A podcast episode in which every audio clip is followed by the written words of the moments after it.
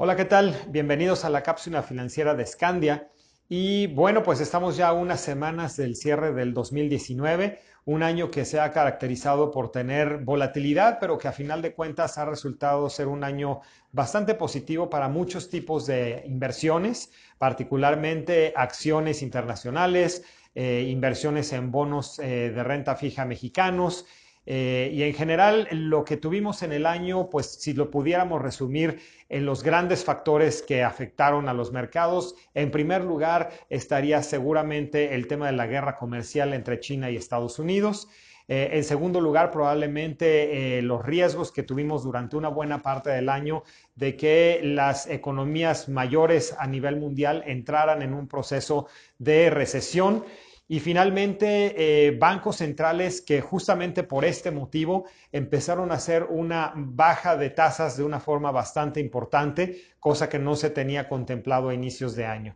Todo esto, pues a final de cuentas, eh, como lo comento, resultó en unos mercados eh, particularmente accionarios y de bonos que tuvieron rendimientos muy interesantes. Y hacia adelante, pues nos queda ver qué es lo que esperamos hacia el 2020. Seguramente el tema de guerra comercial entre China y Estados Unidos seguirá y tendrá sus altas y bajas, eh, pensando que sí se llegue a algún acuerdo en algún momento en el siguiente año porque venimos también esperando un evento relevante que serán las elecciones en Estados Unidos. Sabemos que eh, Trump tiene la intención de reelegirse y obviamente esa reelección podría estar en duda si las condiciones de comercio mundial siguen agravándose y si vuelve a aparecer el fantasma de la recesión para la economía tanto americana como para otras grandes economías a nivel mundial. Con esto creo que eh, los temas de comercio internacional continuarán siendo muy importantes. Los bancos centrales seguramente seguirán en una tendencia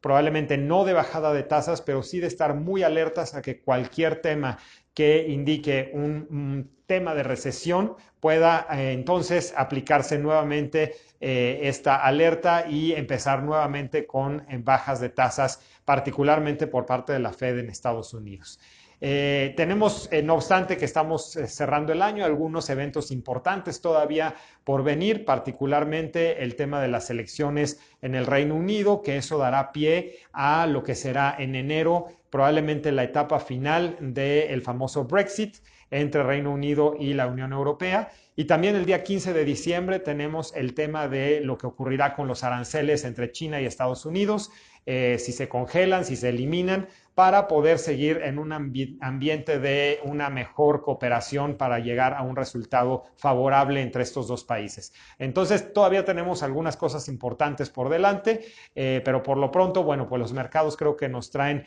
eh, en general buenas noticias en este año y estamos muy atentos para el siguiente año y empezar a trabajar en portafolios bien diversificados con objetivos de largo plazo, que pues son lo que nos caracterizan y esperemos que eh, todos ustedes continúen continúen con nosotros en este 2020 que se aproxima. Gracias y nos vemos la próxima vez.